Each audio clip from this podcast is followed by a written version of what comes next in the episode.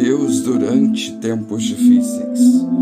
Os que conhecem o teu nome confiam em ti, pois tu, Senhor, jamais abandonas os que te buscam. Salmos 9, 10. Às vezes tudo parece estar bem e de um momento para o outro nos vemos em uma situação que nunca pensamos que aconteceria.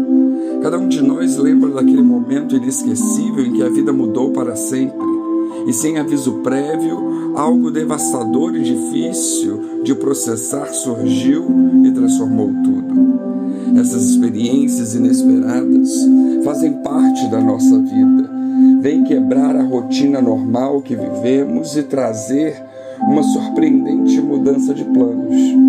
Essa maneira tão inesperada cria mudanças drásticas que muitas vezes conseguem nos desequilibrar completamente. Preparados ou não, sob a tempestade, teremos que mostrar nosso potencial.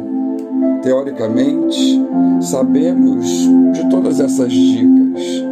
Presumimos que as outras pessoas já passaram por isso e que quando acontecer conosco saberemos o que fazer.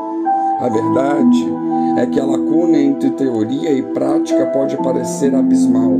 Parece que de repente Deus nos considera prontos para aprender e colocar nosso potencial em ação. Há sempre um propósito por trás da dor, e por trás do propósito se encontra Deus. Todos nós passamos por provações, todos nós temos momentos tempestuosos, ninguém escapa disso na vida. Deus não ignora o que acontece e sabe como nos colocar à prova. E a cada experiência de mudanças dolorosas e drásticas em nossa vida, podemos dizer que Deus definitivamente sabe até onde nos testar. Além disso, podemos afirmar que Ele nunca nos deixará sós e nos livrará se tão somente confiarmos nele. A chave é tirarmos o melhor proveito dos tempos difíceis que Deus nos permite viver Há sempre um propósito por trás da dor. Para começar a fazer a lacuna entre teoria e prática, precisamos aprender três formas de ações. Embora às vezes seja doloroso, Deus quer que paremos por um momento, observemos, aprendamos e cresçamos. A primeira ação é agradecer como um exercício diário. Devemos praticar o dom da gratidão Estudos fornecem evidências de que o poder de ser constantemente grato em nossa vida gera uma força incrível.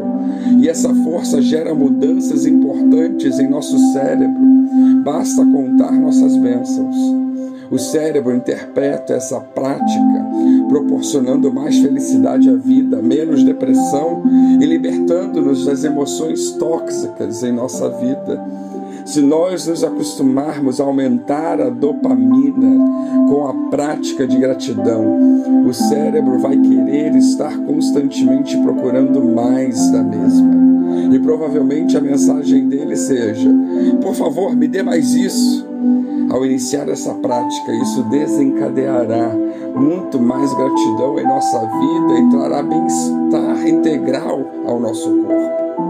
A segunda ação é estar disposto a crescer com as provas da vida, mesmo que doa. A cada momento da vida temos que aprender algo novo. É necessário muito esforço. Não é fácil, mas devemos sempre lembrar da escritura bíblica do livro de Provérbios que diz: Confia em Deus de todo o teu coração e não te estribes no teu próprio entendimento. E depois das primeiras lutas, vem os testes mais difíceis, e então colocaremos em prática tudo o que já aprendemos no processo da vida, desde confiar em Deus até fazer as perguntas certas. E de repente, tudo começa a fazer sentido. Toda a preparação anterior toma forma. Poderemos ver como num quebra-cabeça tudo ser montado e encaixar cada peça para o bem. Todas essas experiências foram de grande benefício às nossas vidas, mas na hora nós não percebemos. A terceira ação é confiar no processo. Conseguir confiar em todo o processo quando temos as maiores provações, acompanhadas de intensa dor em nossa vida, é algo maravilhoso. Pode até soar como uma antítese de ideias, mas não é. Confiar é ter firme esperança em nós mesmos, em Deus, e que todas as nossas experiências são, ao final, para o nosso bem-estar pessoal. Confiemos no incrível processo em que nós estamos. Na Bíblia encontraremos em Salmo 68, 62: Confia em Deus em todos os momentos e derrama o teu coração diante dele. Olhemos para trás e vejamos até onde já chegamos e tudo que vivemos e tivemos que passar para chegar aonde estamos hoje. Isso mostra a grandeza de Deus e a grandeza da confiança que já depositamos em cada passo por vezes, incapazes de ver claramente, mas confiando que a visão de Deus penetra nas nuvens de dor. A confiança nos dará um propósito. Devemos nos refugiar em Deus em tempos difíceis porque isso nos trará alívio, paz e esperança.